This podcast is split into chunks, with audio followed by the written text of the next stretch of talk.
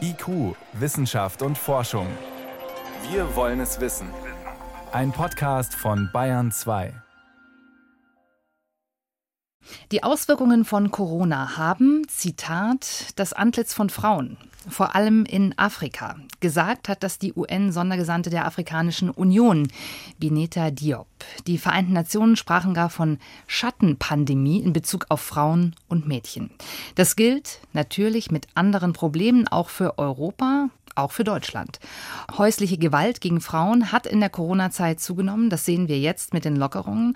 Frauen haben mehrheitlich die Kinderbetreuung und das Homeschooling übernommen. Im Fernsehen erklären uns meistens Männer die Krise. Auch das ist in Zahlen belegt. Der Gleichstellung hat die Corona-Pandemie also sicher nicht weitergeholfen. Die Frage ist, ob sich das wieder ändert. Unser Thema heute in Corona und wir. Kinder, Küche, Homeoffice. Gefährdet die Pandemie die Gleichberechtigung?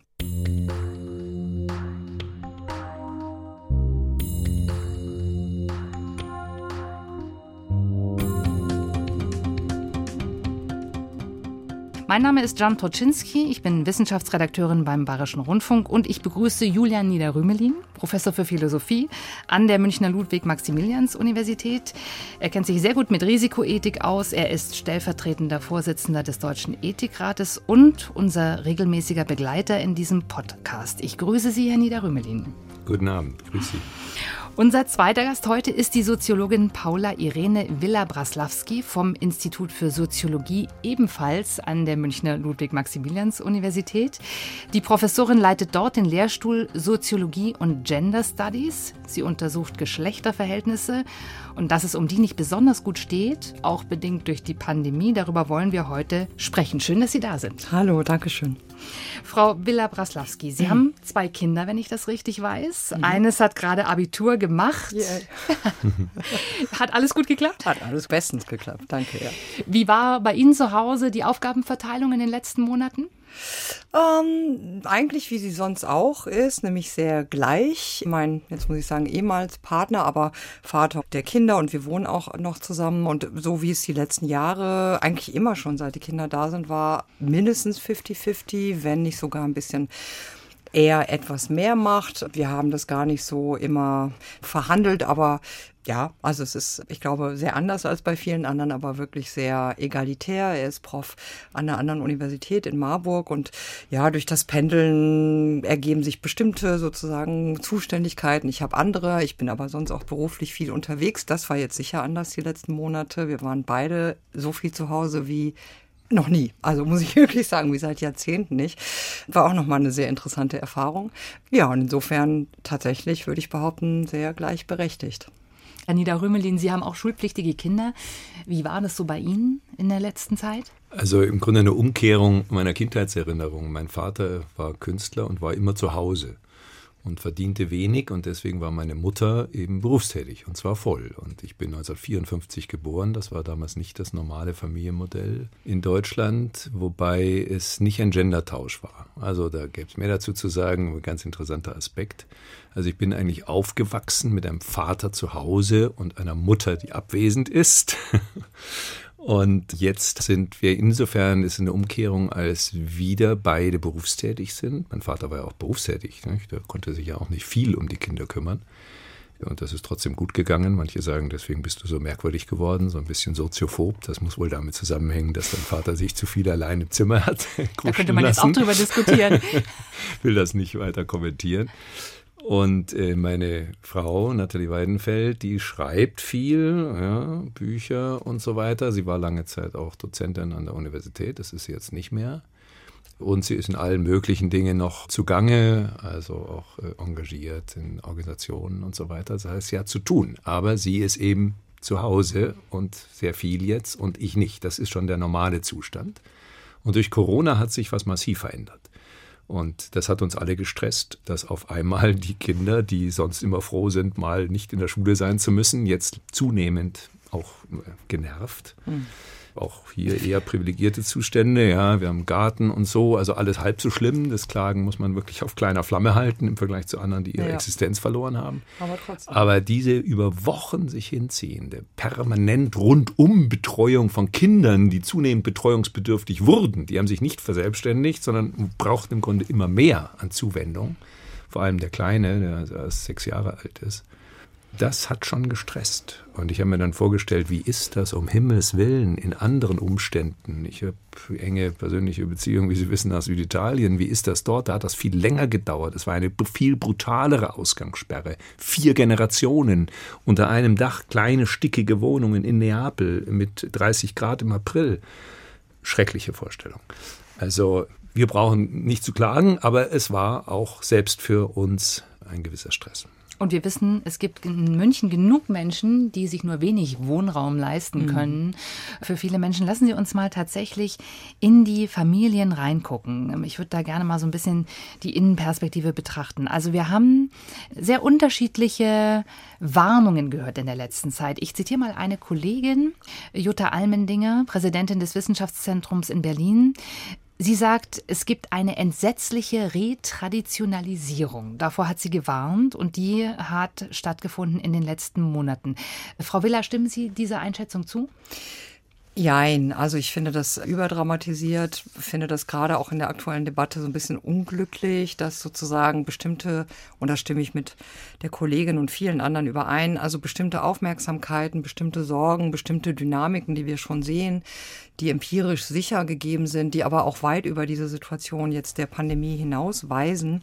Also ich finde das ein bisschen schwierig, diese Aufmerksamkeit durch so eine Art von sozusagen starker Dramatisierung auch ein bisschen zu schleifen gewissermaßen. Also das ist ein bisschen inflationär, würde ich sagen. Gleichwohl ist da was sehr Richtiges, auch empirisch Plausibles dahinter, nämlich dass zum einen wir aus unendlich viel Forschung wissen, dass gerade in der Bundesrepublik, gerade in Westdeutschland und gerade in durchaus sagen wir mal bildungsaffinen in auch wohlhabenderen Milieus massiv das besteht, was wir den Gender Care Gap nennen, also eine wirklich systematische Diskrepanz in Bezug auf das Kümmern, das Versorgen, das Haushalt am Laufen halten, Reproduktionstätigkeiten, also wie auch immer man das nennen will, all das, was sozusagen nicht Erwerbstätigkeit ist, was sozusagen der Regeneration dient, der Versorgung, des Kümmern, des sich Sorgens und so weiter. Auf allen Ebenen ist das massiv weiblich kodiert. Es sind überwiegend Frauen, die das machen. Das gilt auch als weibliche Domäne und als Tätigkeit. Und das hat sehr massive Auswirkungen auf Einkommen, auf Rentenniveaus, auf eben vor allem finanzielle Situationen, auf materielle Situationen und auf vieles andere. Das wissen wir sowieso.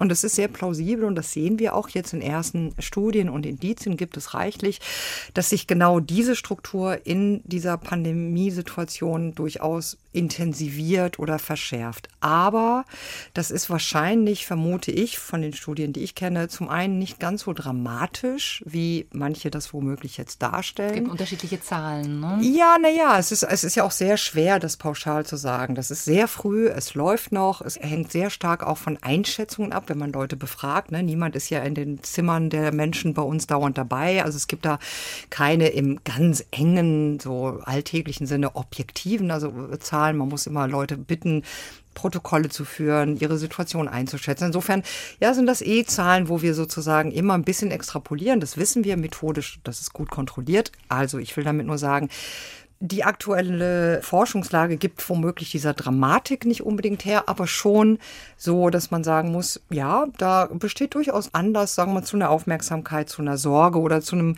genauen Hinschauen.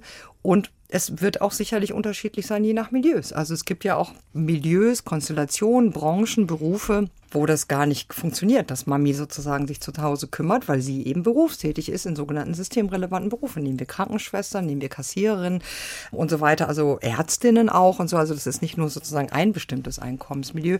Und auch da muss man dann differenzieren. Steht dahinter, Herr Niederrümelin, vielleicht auch der Wunsch, den Menschen, die das betrifft, durch diese leichte Überdramatisierung einfach Gehör zu verschaffen? Denn wir wissen ja, das sind oft dann die, die nicht so eine Lobby haben, die einfach selber auch vielleicht nicht so laut schreien und protestieren. Also ich glaube, man muss vor allem sehen, dass die Corona-Folgen generell extrem ungleich verteilt sind. Und da gibt es ja auch Umfragen, die zeigen, dass 70 Prozent sagen, naja, für mich hat sich eigentlich auch finanziell nichts verändert, nichts verschlechtert. Wir erwarten auch keine Verschlechterung. Aber diese 30 Prozent oder wie viel immer das sind, die sind zum Teil dramatisch, auch existenziell betroffen. Also jetzt mal gar nicht so sehr nur die Gender-Thematik, aber zum Beispiel die Alleinerziehende, die vielleicht mit Jobs so halbwegs über die Runden kommt und die auf einmal diese Jobs nicht mehr hat die und die Frau Kinder am Hals, die natürlich auch wieder auch meistens Frau sind, völlig richtig, ja, ja. Die ist natürlich ganz anders betroffen ja. als ein Paar, wo beide verdienen zum Beispiel ja. oder wo auch nur er gut verdient. Mhm. Ja, das ist natürlich eine ganz andere Situation. Und das andere ist, in den Familien ist natürlich auch immer so eine Art Aushandlungsprozess im Gange. Es ist ja nicht so, dass die Ergebnisse dieser Arrangements sozusagen oktroyiert sind. Das, die hat, hat, natürlich mit Umständen zu tun, mit Rollenmustern und so weiter und so weiter. Aber es ist auch oft so, dass sie sagen, na, jetzt machen wir das am besten so. Ja, weil eben das die Situation noch am erträglichsten gestaltet.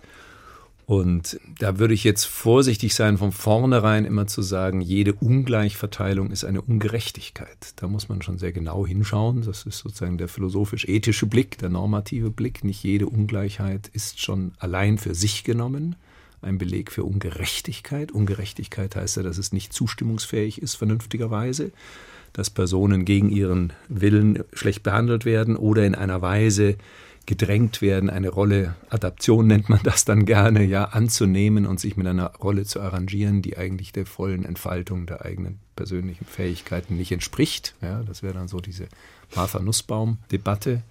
Also da muss man sehr genau immer hinschauen.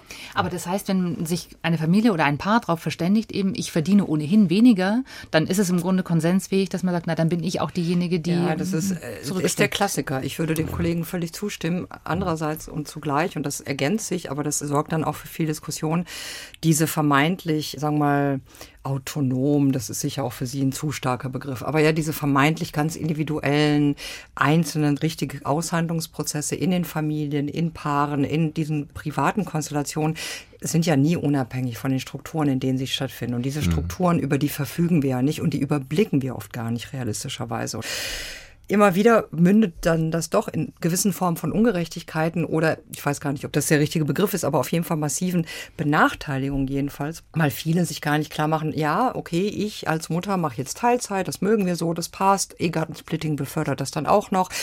Üblicherweise, das wissen wir auch aus empirischen Studien, arbeitet sie in Branchen und Berufen, wo Teilzeit eh schon eingepreist ist. Junge Frauen nach wie vor preisen sehr stark bei der Berufswahl zukünftige Familienkonstellationen ein. Junge Männer tun das viel weniger und so weiter. So kumuliert das. Und die Frage ist ja, wenn ich jetzt in Teilzeit gehe und sage, das passt, das wollen wir so, klar wollen wir das. Das ist immer total authentisch, gar keine Frage. Aber habe ich dann wirklich überblickt, was mit mir in 30 Jahren ist, wenn wir uns scheiden lassen, wenn er berufsunfähig wird, wenn irgendwie was auch immer sich ändert und mein Rentenniveau dann und mein Einkommensniveau überhaupt nicht reicht? Habe ich eingepreist, was das bedeutet in zehn Jahren, wenn ich als Ingenieurin zurück in meinen Job will, aber niemand nimmt mich dann, weil du bist schon so lange raus, habe ich eingepreist und so weiter und so fort. Und das wissen wir aus sehr viel Empirie wird nur nicht nur nicht so bedacht, es ist auch oft tatsächlich nicht immer so überschaubar. Ja, und insofern ist klar, die, diese, sagen wir mal, ethisch oder so Perspektive total wichtig, um auch wirklich nochmal zu präzisieren, wovon wir reden. Gleichzeitig die empirische Perspektive, die uns zeigt, diese vermeintlich individuellen autonomen Entscheidungen, die finden klar, wie alles ja immer in Konstellationen statt wo die Beteiligten nicht immer hinreichend sozusagen so die Lage überblicken, dass sie vollständig autonom, rational angesichts aller Optionen am besten entscheiden. So ist die soziale Wirklichkeit nicht. Und dann sehen wir vom Effekt her, wir landen dann doch so. Es gibt Altersarmut, die ist wesentlich weiblich in der Bundesrepublik. Alleinerziehende sind wesentlich weiblich in der Bundesrepublik. Der Einkommens, der Gender Gap in Einkommens kommt genau darüber zustande, dass die einen viel mehr in Teilzeit arbeiten. Es arbeiten derzeit so circa sechs Prozent der Väter mit unter 18-jährigen Kindern in Teilzeit und es sind über 60 oder noch mehr Prozent der Mütter. Also das sind so Sachen, dahinter steht tatsächlich, das will ich nochmal betonen, immer authentisch, individuelle, mündige Entscheidungen. Niemand wird, ja? gezwungen. Niemand wird gezwungen, gar keine Frage und das muss man wirklich ernst nehmen.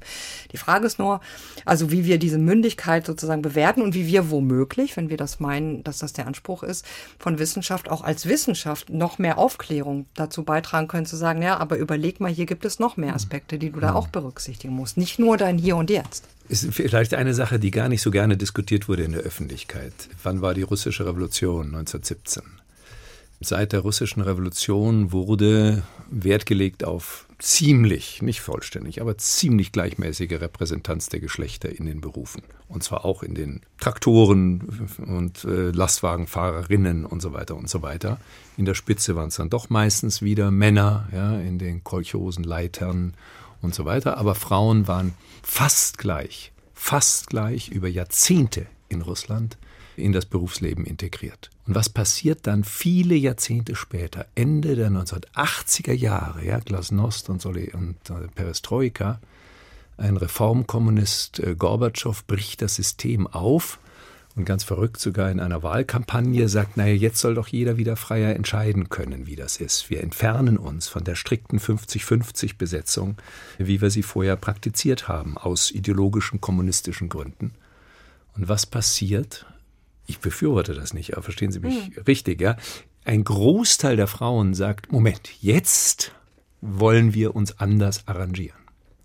Das hat dann ein paar Jahre später, ist das auch in Russland dann diskutiert worden was ist da eigentlich los? Womit hängt das zusammen? Wie kann es sein, dass von 1917 bis 1989 bestimmte Stereotype, die ja immer herangezogen werden, sich halten, offenbar sich halten, und viele Frauen mit der Situation unzufrieden waren? Noch krasser ist es die Demokratisierung der Parlamente in ganz Osteuropa. In ganz Osteuropa, Ungarn, Polen, Tschechische Republik und so weiter und so weiter, Russland sowieso, führt zu einem dramatischen Rückgang der Frauenrepräsentanz in den Parlamenten. Die Demokratisierung. Das heißt, man hatte vorher über Jahrzehnte in den osteuropäischen Ländern, viel später erst, weil erst nach dem Zweiten Weltkrieg, aber in Russland schon seit 1917, eine gleichmäßige Repräsentanz erzwungen durch bestimmte Wahlverfahren. Das hält sich aber nicht. Wie kann es sein, dass eine solche langanhaltende Praxis nicht am Ende auch kulturell nachwirkt und stabil ist. Haben Sie eine Erklärung dafür? Was ich von den empirischen Eindrücken, mehr kann ich dazu gar nicht sagen, weiß, ist, dass es, um nicht ganz richtig zu sagen, da ist nichts mehr übrig geblieben. Also auch in Ostdeutschland im Vergleich mhm. zu Westdeutschland beispielsweise ja, ja. sehen wir, dass die Erwerbsquoten von Frauen, ja, vor allem von Müttern höher ist, dass die Betreuungssituation für auch jüngere Kinder deutlich besser ist. Also ich hm. bewerte sie als besser. Das überlassen wir mal den Hörenden, das zu bewerten, wie sie das finden. Aber auf jeden Fall ist sie sozusagen ein flächendeckendes Angebot. Sachsen ist das einzige Bundesland, was in den Grundschulen automatisch einen Hortplatz immer mit anbietet, was man natürlich nicht machen muss, aber kann. Und so weiter und so fort. Da ist sehr viel noch übrig und nicht nur als sozusagen staatliche Struktur, hm. sondern Absolut. wirklich auch als alltägliche gelebte Praxis. Hm. Und das ist, ich kenne besonders gut oder tatsächlich redlich, kann ich von den Zahlen sprechen, weniger in den Parlamenten, da könnte ich jetzt wirklich nichts zu sagen, aber zum Beispiel in Bezug auf Wissenschaft, also Anteil von Professorinnen, Anteil von Frauen in akademischen Berufen, auch in den sogenannten MINT-Fächern, also in Naturwissenschaft, Technik, Mathematik, ist nach wie vor deutlich höher. Und zwar im ganzen Ostblock von sozusagen Rumänien, Bulgarien, Polen, Ungarn bis Russland, Litauischen, also ganz weit systematisch höher als im sogenannten Westen wie im Übrigen in Lateinamerika auch höher als in Westeuropa und so weiter. Also das hat mit vielen mhm. Dingen mhm. zu tun, die nicht nur mit Geschlecht zu tun, aber da würde ich widersprechen im Sinne von doch, das wirkt schon sehr nach nee, und äh, also da, da mhm. würde ich die Geschichte nicht so einfach erzählen, aber viel mehr kann ich nee, gar So war das nicht gemeint, nicht im Gegenteil. Also ich finde, wir haben einen großen Fehler gemacht bei der deutsch-deutschen Vereinigung, dass wir zum Beispiel nicht die Ganztagsbetreuung von mhm. Kindern, die dort üblich war, nicht übernommen haben. Mhm. Auch den gemeinsamen Unterricht aber in der ich würde gerne auf einen anderen Aspekt an der Stelle vielleicht von da aus eingehen und das will ich gar nicht unter unterstellen, dass das in der UdSSR oder dann in Russland der Fall war oder so. Aber das Unbehagen daran, nicht genug Zeit für Kinder, für Familie, für zu Hause, fürs Ehrenamt, für die älter werdenden Eltern, für den Schrebergarten, ich weiß nicht, ja, zu haben ich glaube, das ist eine der drängendsten Probleme der Gegenwart. Also ein wirklich die Verunmöglichung dessen, was wir Care nennen, also Sorge. Das kann sehr flüchtig sein, so jemanden in der U-Bahn mit dem Kinderwagen runterhelfen. Das kann sehr langfristig sein, sich um jemand jahrzehntelang zu kümmern, der pflegebedürftig ist und alles dazwischen. Und wir haben durch die Entgrenzung der Erwerbsarbeit, durch die sozusagen auch Fokussierung und ich würde ja sagen Fetischisierung von Erwerbsarbeit als die einzige Form gesellschaftlicher Teilhabe und Anerkennung, auch das ist sozusagen ein sehr ambivalentes feministisches Erbe, gibt es ein verallgemeinerte Verunmöglichung und ein Unbehagen daran, nicht genug Zeit, nicht genug Ressourcen, nicht genug Möglichkeit für Care zu haben. Und meine These im Moment, als wenn man so will, aus der politischen Soziologie heraus ist, dass das von völkischen, von fundamentalistischen, von Rechten, aber sicherlich auch von manchen Linken, ja, darum geht's mir gar nicht, aber von völkisch-fundamentalistischen, autoritären politischen Artikulationen aufgegriffen wird. Die versprechen mhm. nämlich, wir schützen dich und deine Familie vor dem bösen Markt, vor dem Kapitalismus, vor der Elite, die will, dass du immer arbeitest. Aber da geht es dann nur um die Frauen. Die Männer könnten sich ja auch benachteiligt fühlen, dass sie diese Richtig, Zeit da geht haben. es absolut, da geht es wesentlich um die Frauen. Es geht auch nur, also oft dann um die ungarischen Frauen, wie wir das jetzt in Ungarn sehen, mit so Gebärprämien. Da geht es um die deutschen Frauen in völkischen Angeboten hier in, in Deutschland. Also gar keine Frage, das sind wirklich pervertierte, schlimme, exkludierende Angebote. Aber was ich glaube ist, dass wir es uns gesellschaftlich gewissermaßen zu einfach machen, wenn wir auch zum Beispiel, ja, das, da kam ich drauf, also die Hinwendung zu Care, wenn wir das immer so abwerten und unsere Milieus tun das sehr stark, wir verachten, also nicht wir Anwesenden immer nicht, aber ne, die, mhm. unsere Milieus verachten Sorgetätigkeit, wir verachten so systematisch gerade Frauen, die sagen, ich will zu Hause bleiben oder Männer, die das tun oder andere Geschlechter. Also Arbeit so. ist nur intellektuelle Arbeit. Ja, oder Erwerbsarbeit oder ja, die, die, die so bestimmten Kriterien entspricht, ja, die Mehrwert generiert, die gut bezahlt wird, die sichtbar ist, die eine bestimmte Form von Anerkennung hat, die marktvermittelt ist und das Private, diese Liebesdienste, das sich kümmern, ist sehr abgewertet. Und ich halte das für ein großes strukturelles Problem. Aber das erklärt mir trotzdem noch nicht, warum das bei den Frauen landet. Weil es seit spätestens Rousseau, aber sozusagen das, sozusagen das Narrativ der Moderne ist, dass das von Natur aus so sei. Das hat Max Planck wunderbar in einem Gutachten Mitte der 1890er, in diesem berühmten Gutachten zur Befähigung der Frau für die Wissenschaft. Ja, 100 Gelehrte lassen sich da aus, unter anderem Max Planck, der übrigens das Frauenstudium durchaus befürwortet hat, vorsichtig. Aber der hat in der Stelle formuliert, die Natur hat der Frau ihren Beruf als Hausfrau und Mutter mhm. vorgegeben. Und mit der Natur argumentiert man bekanntlich nicht. Natur ist in der moderne Ontologie.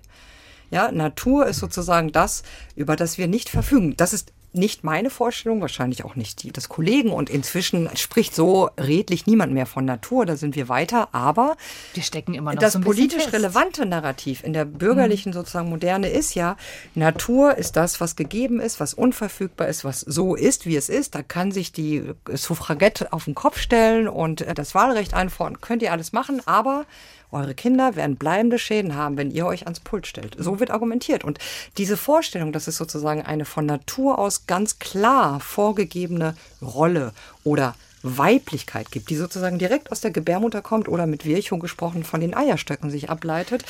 Tja, was soll man da machen? Das immunisiert gegen sozialen Wandel. Und in dieser Erzählung sind wir nach wie vor. Würden Sie dem zustimmen? Sind wir da in diesen Rollenbildern gefangen? Also ich würde mal gar nicht von Rollenbildern sprechen, sondern das sind bestimmte Erwartungen, die in beiden Gendern und wie auch immer, mehrere Gendern, äh, eine wichtige Rolle spielen. Es gibt übrigens eine viel ältere Debatte, die ist 2400 Jahre mhm. alt. Ja, das ist nicht nur moderne, das ist eben durch Platon ausgelöst.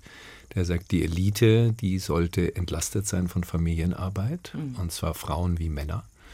Und das wird ganz merkwürdig so vorbereitet. In der Politeia sagt er, ja, ich mache jetzt einen ganz extremen Vorschlag, aber das ist so ungefähr, ja. Also wird, wird viele nicht gefasst. Er eiert so ein bisschen rum und dann am Ende kommt er also zu diesem radikalen Punkt. Und, und der sagt, radikale Punkt ist, wenn der ich radikale darf, Punkt ist, um Kinder kümmert sich der Staat. Okay.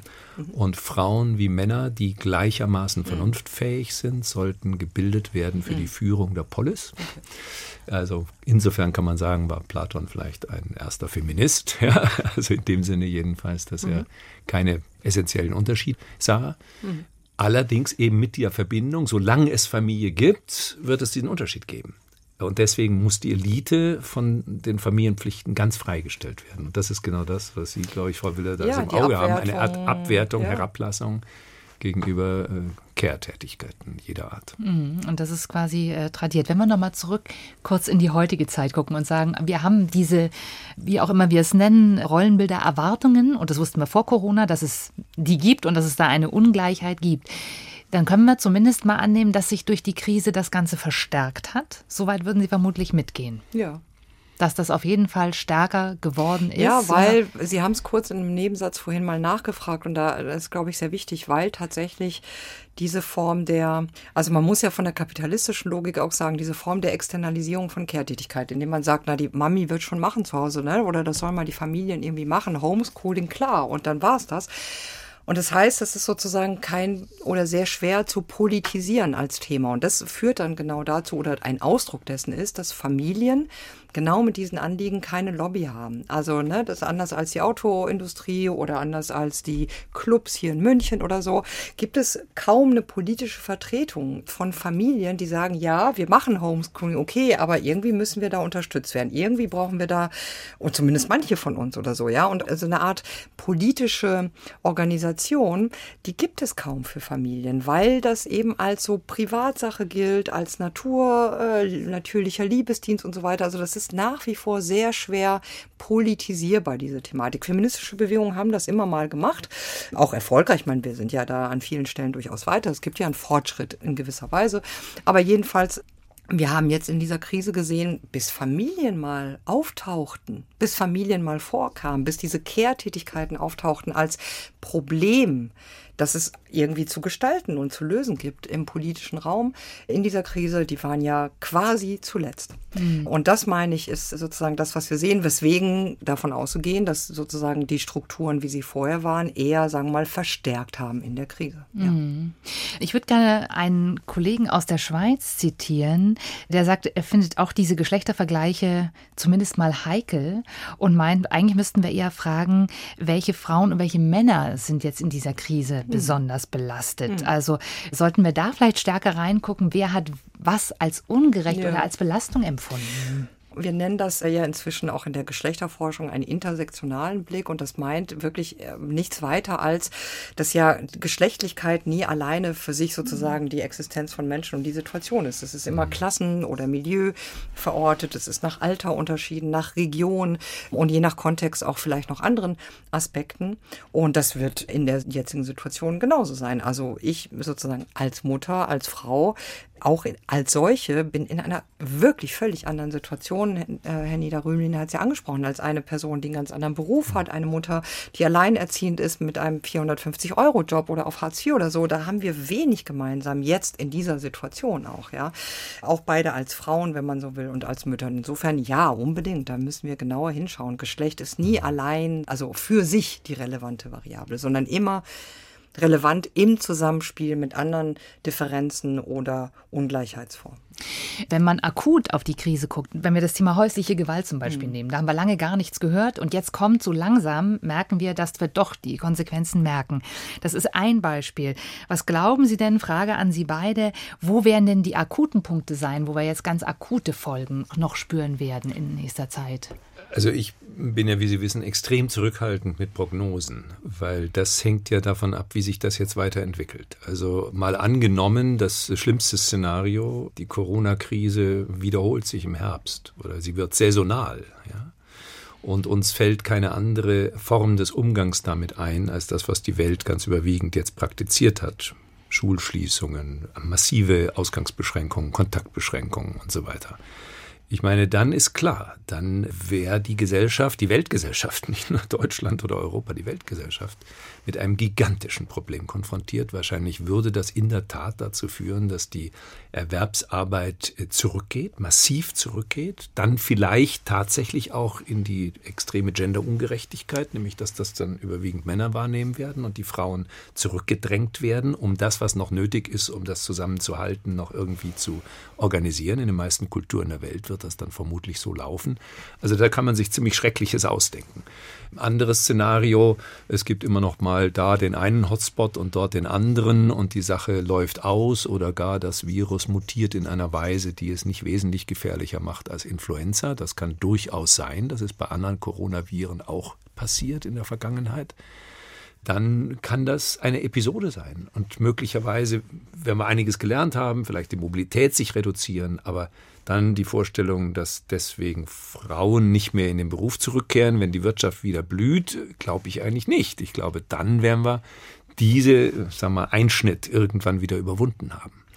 Meine Sorge an der Stelle ist ja, dass wir, äh, anstatt zu lernen, was lernbar wäre, dass wir nämlich so verwundbar sind, dass wir wirklich als Lebewesen, wie alles Lebendige, so verwundbar sind und so aufeinander angewiesen, ja. Also das merken wir ja jetzt in der Krise, ja, dass es nicht nur um uns geht, sondern wenn ich jemandem die Hand gebe, potenziell kann ich viele andere anstecken. Also äh, ne, wir haben ja so massiv erlebt, wie verkettet wir alle miteinander sind. Und wir hatten wirklich ein paar Monate, ich finde gerade hierzulande wirklich ein mich sehr positiv überraschende Phase von Vernunft, wo es uns gelungen ist, insgesamt gesellschaftlich wirklich darauf aufbauend auch solidarisch miteinander zu sein und zu beschränken zugunsten einer Allgemeinheit. Da gab es wieder die Gesellschaft, wir sind da Teil davon und so weiter. Und wir hätten lernen können, sozusagen nachhaltig, dass das immer so ist. Nicht nur in dieser Krisenzeit. Aber Sie glauben da nicht Ich glaube dran. da nicht dran und bin ein bisschen frustriert an der Stelle, weil und das ist eben meine Sorge, jetzt stärker wieder Rhetoriken und auch Artikulationen wieder die Oberhand gewinnen, die so heroisch sind, die so von besiegen, von niederzwingen. Wir sehen auch wirklich durchaus, das sind jetzt anekdotische Beobachtungen meinerseits, die auch so, so eine Lust an der Rücksichtslosigkeit, Maske, pf, ist doch was für Luschis, ne? also die, diese Formen. Und das bedauere ich oder ich würde mir wünschen, dass wir sozusagen nachhaltig lernen, dass es eben diese Verkettung gibt. Die gibt es ja eh. Also das geht ja nicht aber weg, weil wir nicht, aber das Stärke im Liebe und daraus könnten sich wirklich konkrete Policyformen ableiten, die eben zu tun haben mit der stärkeren Anerkennung, Wertschätzung zeitlich, monetär, von Ressourcen her, in politischen Gestaltungen, Familien, Sozialpolitik, eben von Care zum Beispiel. Das ist, ja, wir haben ja von systemrelevanten Tätigkeiten gesprochen. Ja, da haben wir jetzt ein bisschen geklatscht und das war's. Das kann es doch nicht gewesen sein. Also das finde ich sehr bedauerlich. Und da gäbe es, egal wie es weitergeht, da stimme ich dem Kollegen sehr zu, brauchen wir alle nicht spekulieren, aber egal wie es weitergeht, könnten wir doch jetzt schon lernen, dass wirklich die Krankenschwester systemrelevanter ist als, naja, aber da will jetzt niemand outen, ja. Aber als ich, naja, ich kann das doch auch mal so sagen, als ich mit meinem Superjob und mit dem Geld, was ich verdiene, ja, oder andere. Da gab es in einer vorherigen Folge des Podcasts übrigens großen Widerspruch, diese Berufe als systemrelevant zu bezeichnen, mhm. weil es ja impliziert, dass die anderen nicht systemrelevant sind. Also da gibt es auch unterschiedliche Ansichten über ja, den klar. Begriff. Aber wir hören natürlich politisch Alles auch gerade. würde mich jetzt auch sehr wundern, aber, aber klar. Ja. Wir hören politisch aber tatsächlich relativ wenig aus dem Bereich. Also ja. gerade was die Stärkung dieser Berufsgruppen ja, angeht. Das ist schon ziemlich lange so, wobei es da fordere ich die Medien auch immer auf, da wirklich noch für noch mehr Sichtbarkeit zu sorgen. Es gibt schon seit Jahren, wenn nicht gar Jahrzehnten weltweit insbesondere in Latein, aber auch in Nordamerika, aber auch in der Bundesrepublik politische Artikulation, hierzulande Pflege am Boden oder andere, also wirklich aus den Pflegebereichen heraus, aus den Krankenhäusern, Widerstand gegen sozusagen die Ökonomisierung dieses Bereichs, äh, Forderungen nach besserer Vergütung, Bezahlung. Da gibt es einiges, aber das wird wenig sichtbar und ist irgendwie offenbar nach wie vor wenig wirksam. Das stimmt schon, ja. Es gab einen öffentlichen Protest im April, als die Leopoldina die Nationale Akademie der Wissenschaften, eine Stellungnahme veröffentlicht hat. Das war schon die dritte Ad-Hoc-Stellungnahme mit dem Ziel, die Krise nachhaltig zu überwinden. Das war das Thema. Und die Kritik gab es auch inhaltlich, aber eigentlich ausgelöst dadurch, dass das ein Autorengremium war von 26 Personen und zwei davon waren Frauen. Hat sie das auch entsetzt? Ach, na, entsetzt wäre auch wieder ein bisschen alarmistisch. Ich war, ach, ich war ein bisschen genervt. Das wäre, glaube ich, mehr mein, meine Verfasstheit an der Stelle gewesen. Ich habe gedacht, das weiß man doch besser. Es gibt so, Almendinger wäre eine, aber auch andere. Es gibt doch wirklich ständige Mitglieder dieser Akademie. Es gibt doch eine Wahrnehmung für diese Thematik. Und man kann es heute besser machen. Also, das in dieser Ungleichgewichtung zu bestücken, das muss man inzwischen schon wollen. Also, das das, das, also das ist schon krass. Entsetzt weiß ich nicht. Und ich habe das ja stärker kommentiert als, na ja, also ich finde tragischer an dieser Stellungnahme und an dieser äh, Situation, die es da gab, dass das inhaltlich nicht auftauchte, dass Geschlecht als so eine Strukturkategorie im Gesellschaftlichen nicht auftauchte, dass Mütter, Familien, Väter nicht auftauchten, dass ja diese Frage zum Beispiel häusliche Gewalt oder also all das, was so die Dimensionen sind, die auch Geschlecht betreffen oder andere Dimensionen, dass das gar nicht eine Rolle spielte. Das finde ich im Zweifelsfall gewissermaßen inhaltlich tragischer, als das irgendwie zu definierende biologisch, keine Ahnung, Geschlecht der Experten, Expertinnen. Sie haben allerdings auch gesagt, Frauen in einem Gremium bringen absolut nicht zwingend eine Gender-Perspektive ja, genau. ein. So, genau so. Deswegen finde ich das inhaltlich auch wichtiger. Also das wissen wir alle und Frauen sind genauso Menschen wie alle anderen Geschlechter auch. Die sind ja deswegen, weil sie Frauen sind, nicht irgendwie, keine Ahnung. Frau sein ist ja keine inhaltliche Haltung. Zum Glück. Also ja, Männer, Mann sein ja auch nicht oder sonst was sein. Sein ist generell, wenn man von sein reden will, gar keine inhaltliche Haltung. Das sind wir sehr gru grundsätzlich. Ja, nein, das meine ich auch so. Wenn wir positioniert sind als Mann oder als Weiße oder als Hetero oder als Schwule, ist ja egal, ist es keine politische Haltung. Und das ist gut so wären da 26 Frauen gewesen, das hätte nicht per se automatisch bedeutet, dass da jetzt irgendwie, ob eine feministische oder eine weibliche oder was auch immer das sein soll, Perspektive inhaltlich bei rumgekommen wäre. Also insofern kommt es gerade bei dem Text am Ende darauf an, was drinsteht und nicht wesentlich, wer ihn geschrieben hat. Ist die Kritik an dem Text aber vielleicht auch nochmal besonders scharf ausgefallen, weil das Gremium so besetzt war, wie es besetzt war, Herr Niederrümelin? Ich fand interessant, und das ist nur ein Aspekt, den ich da hinzufügen will, dass ich glaube, die Schieflage, von der wir jetzt gesprochen haben, sich ja auch darin zeigte, dass die Schulschließungen mit Achselzucken hingenommen wurden. Ja, ja. Und viele Experten und auch einige Expertinnen sagten, naja, also das ist jetzt unsere letzte Sorge. Ja? Die erfolgt viel zu früh, die Schulöffnungen, das sollten wir im Herbst auch noch nicht normalisieren und so. Ich glaube, das ist äh, ganz merkwürdig, weil dieses grundlegende Problem, dass diese Kinder dann wieder auf das Häusliche zurückgeworfen sind und dass die Eltern, meistens die Mütter, äh, dadurch ja völlig andere Lebensformen wieder leben müssen, das ist doch ein riesiges gesellschaftliches Problem. Und das wurde in der öffentlichen Debatte so ein bisschen abgetan als ja, ganz untergeordnet. Das ist so wenig politisierbar nach wie vor. Und ich meine, das ist ein bisschen die wollte jetzt hier, dass ausgerechnet die Leopoldiner Stellungnahme ja für rasche Schulöffnungen hm. plädiert hat, trotz dieser hm. Zusammensetzung. Hm. Das ist auch noch ein interessanter Aspekt. Hm. Weil aber die Datenlage natürlich auch damals noch unklarer war, als sie heute ist. Sie ist immer noch unklar. Ja, ich würde sagen, Sie war damals unklar, sie ist heute unklar. Ist immer noch unklar, ja. Ja, ja aber insofern ge äh, gebe ich dem Kollegen recht, das stimmt schon. Das war auch ein Thema, was da aufgetaucht ist, was nämlich sonst wenig äh, beachtet mhm. wurde. Gleichzeitig aber, ich meine, gut, das kann man jetzt nicht alles der Leopoldine allein und dieser Stellungnahme ankreiden, äh, aber wenig auch Fantasie im politischen Raum dafür, was machen wir aber, wenn das nicht klappt. Anschließend daran haben wir auch gemerkt, also wir haben, wir haben das gesehen in der Wissenschaft äh, bei diesen Einrichtungen, dass es sehr ungleich besetzt ist und wir sehen das sehr stark in der öffentlichen Berichterstattung, wer zu Wort kommt bei dieser mhm. Krise. Und das ist ja inzwischen auch nachgewiesen, ja. äh, kann man auch sehr selbstkritisch betrachten. Wir Medien lassen bestimmte Menschen, Personen zu Wort kommen. Und wir wissen, bei der Corona-Krise sind davon höchstens ein Fünftel Frauen mhm. ungefähr. Frage an Sie beide. Kann man sagen, im Wissenschaftsbetrieb haben wir ganz ähnlich gelagerte Schwierigkeiten wie woanders auch, dass Frauen oft andere Prioritäten setzen? Ich glaube, das hat eher damit zu tun, wer gefragt wird. Es hat sicher auch damit zu tun, wer am schnellsten hier schreit und meint, er meistens, auch manche sie, kann immer zu allem irgendwie dauernd was sagen und keine Kamera und kein Mikro ungenutzt lassen. Ich gehöre selber auch ein bisschen dazu. Aber also so eine Rampensäuigkeit, ja. Aber ich, ich würde nicht sagen. Sie würden es nicht auf Geschlechter beziehen.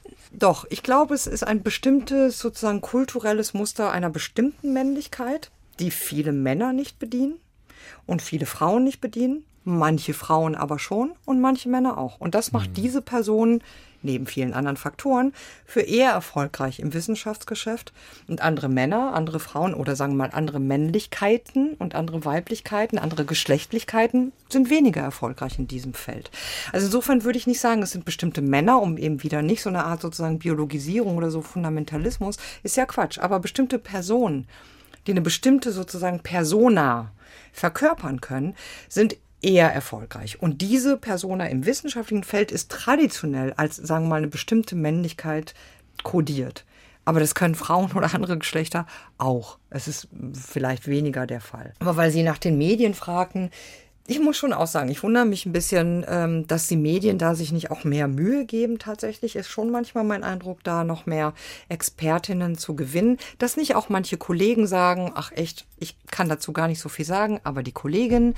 Es gibt auch die Variante, und das finde ich schon auch vor allem im politischen Raum sehr bemerkenswert, dass manche Männer dann sagen, also ich gehe auf kein Podium mehr, wo es nicht auch eine Kollegin oder so gibt. Es gibt ja Möglichkeiten, da auch die Räume breiter zu machen, mehr Leute hinzulassen.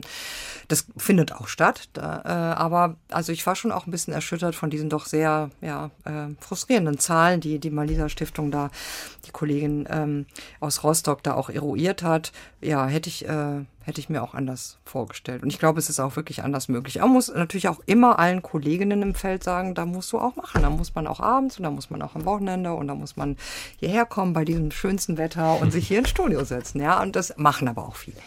Daniela Rümelin, was macht das aber mit uns? Mal von, den, von der Spurensuche jetzt abgesehen, äh, wo wir sicherlich auch selbstkritisch einfach noch sein müssen, dass wir da stärker noch hinterher sein müssen, da eine Gleichheit herzustellen. Aber was macht es mit uns als Gesellschaft, wenn wir so über Monate, Wochen äh, mehrheitlich von Männern erklärt kriegen, wie das so läuft gerade in unserem Land? Ich glaube schon, dass es einfach der Gesellschaft gut tut, wenn das, das muss nicht gleich 50 zu 50 Prozent sein, aber wenn verschiedene Gruppenperspektiven sich wiederfinden. Ich meine auch Menschen, die jetzt das Ganze mehr rezipieren als aktiv beteiligen, wenn die den Eindruck haben, es gibt nur eine kleine Gruppe, es geht ja nicht nur um Gender, sondern es geht auch noch um andere Spezialitäten. Also ich weiß nicht, ob irgendein einziger Gewerkschaftsfunktionär in der Corona-Debatte in irgendeiner Talkshow eingeladen war. Mag sein, habe ich sicher übersehen, aber äh, die ganze Arbeitnehmerperspektive war praktisch erstmal nicht präsent. Die wird jetzt schon noch präsenter werden in der Wirtschaftskrise. Also äh, einfach Vielfalt tut gut. Mhm. Ja. Äh, und äh, ich meine, das, ich selbst habe immer gesagt, es kommt nicht so sehr auf Verteilungsfragen im Einzelnen an, sondern es kommt darauf an, dass wir uns inklusiv sozusagen verhalten, mhm. dass unterschiedliche Positionen, Perspektiven, Lebenserfahrungen, Lebensformen äh, einfließen. Und insofern kann es auch nicht sein, dass eine Fakultät, ich bin zu dieser Fakultät 2009 gekommen, da gab es keine einzige Frau, unter den Professorinnen und Professoren und äh, ich würde mich auch nicht als Feminist definieren, aber mir ist es wahnsinnig auf den Geist gegangen, dass ein Beschluss nach dem anderen gefasst wurde, dass also quotiert werden muss und dass so und so viel Prozent angestrebt werden, aber es geschah nicht. Und dann habe ich als Dekan gewissermaßen die Brechstange angewendet und habe gesagt, bei der nächsten Besetzung machen wir eine reine Frauenliste, damit das so nicht weitergeht.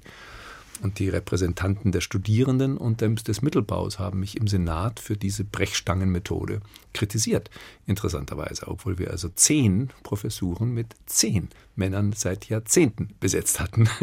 Das heißt also, äh, mir ging es ja nicht darum, jetzt äh, bestimmte Quoten zu erfüllen, sondern einfach auch den Studierenden weiblichen Geschlechts zu zeigen. Man kann Philosophie lehren an der Universität, wenn man eine Frau ist. Ja, das geht doch überhaupt Auch die nicht. männlichen Studierenden ja. dürfen das lernen. Dürfen es auch lernen, ja. auch das. Und manchmal muss da wirklich auch mal reingegrätscht werden, gesagt werden, so, auch Frauen, auch Menschen mit Migrationshintergrund, wie es immer heißt, Menschen aus dem Osten, auch junge Menschen, auch Arbeitnehmerinnen, auch Menschen mit sogenannten Behinderungen, so, auch die haben was zu sagen. Ja, nicht alle gleichermaßen und so. Ja, das, wie gesagt, behindert sein, schwul sein ist keine Qualifikation. Aber wenn bestimmte Erfahrungen nicht vorkommen, bestimmte bestimmte Lebenswirklichkeiten, dann finden auch keine angemessenen Lösungen statt und auch mhm. keine angemessenen Erklärungen. Wir müssen einfach die Gesellschaft äh, abbilden.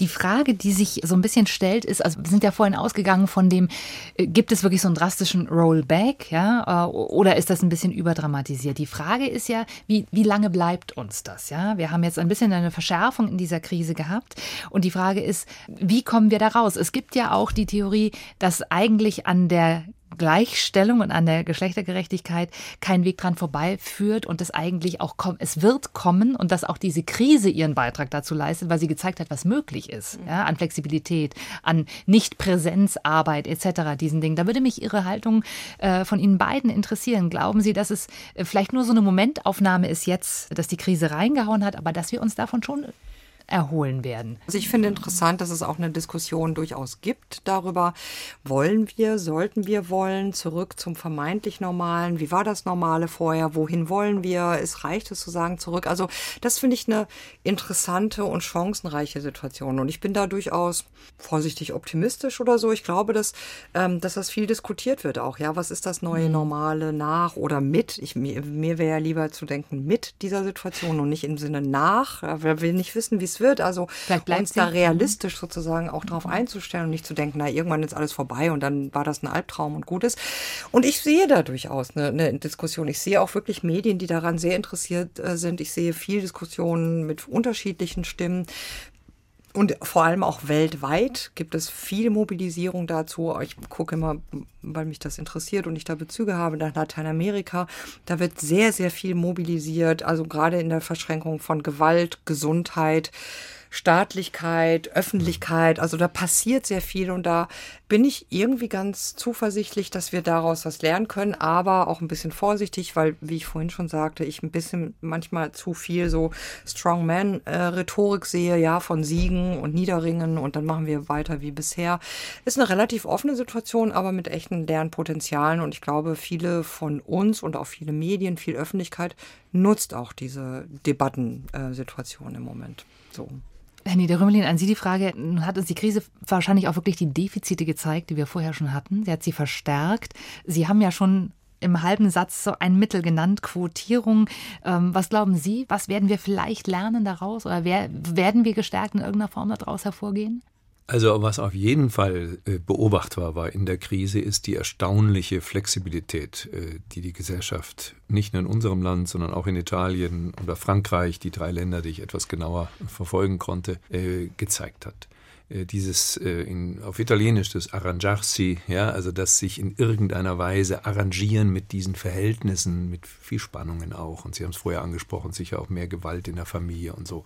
Aber es ist erstaunlich, wie viel dann in solchen Krisensituationen an Kräften mobilisiert werden kann.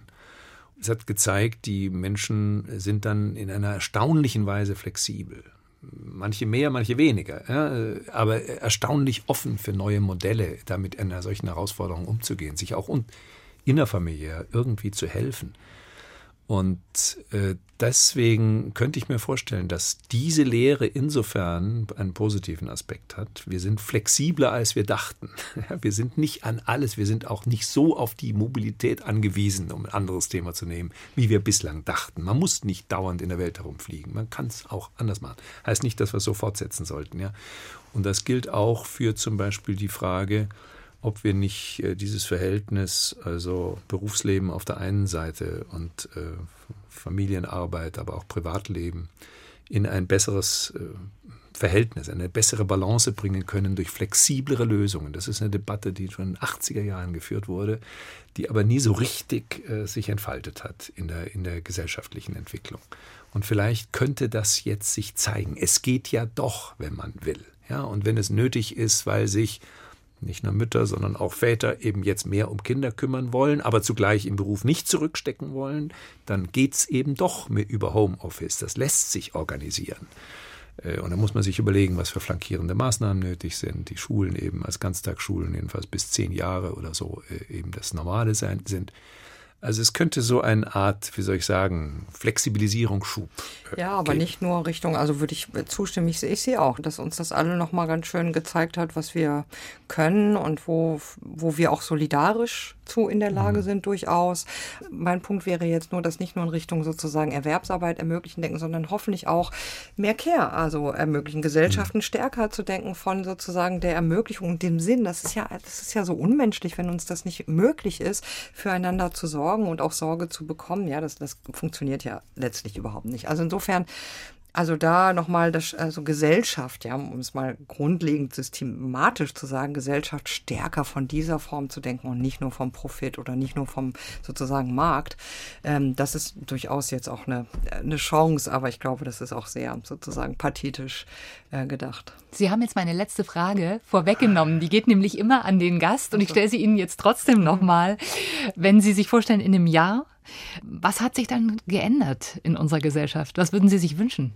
Ich glaube, in einem Jahr realistischerweise wahrscheinlich gar nicht so viel.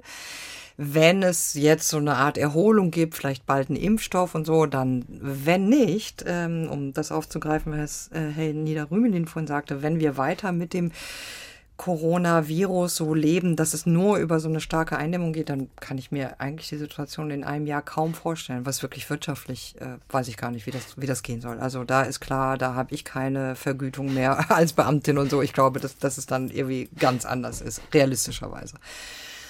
Wenn ich sagen sollte, was ich mir wünsche, dann ja, in dem Sinne, wie ich gerade angesetzt habe. Ich würde mir sehr wünschen, dass wir wieder äh, verstärkt Gesellschaft, Politik und auch individuelle Praxis mehr denken und gestalten von der Gesellschaftlichkeit her und im Bewusstsein dessen, dass wir einander ausgeliefert sind, um es drastisch zu sagen, mit Levinas oder mit anderen, dass wir aufeinander angewiesen sind, dass wir füreinander kümmern müssen und auch wollen, dass es auch Glück ist ähm, und dass wir ja Gesellschaft und Politik stärker von da aus denken, von der Verwundbarkeit, von der Angewiesenheit, aber auch von dem Bedürfnis nach Autonomie und Selbstständigkeit und das sozusagen in eine sinnvollere, bessere Balance zu bringen, die gesellschaftlich nachhaltiger ist. Das betrifft ja auch ökologische Fragen, die aber auch individuell mehr Glück bedeuten kann, auch für mehr Menschen, die vielleicht auch mehr Gerechtigkeit ermöglicht. Das würde ich mir wünschen. Frau Professor Miller-Braslawski, ich danke, dass Sie im Studio waren. Danke für Ihre Zeit. Ja, danke für die Gelegenheit. Das ist eine große Ehre. Danke. Und ich bedanke mich bei Professor Nida Rümelin. Schön, dass auch Sie heute da waren. Sehr gern. Hat Spaß gemacht.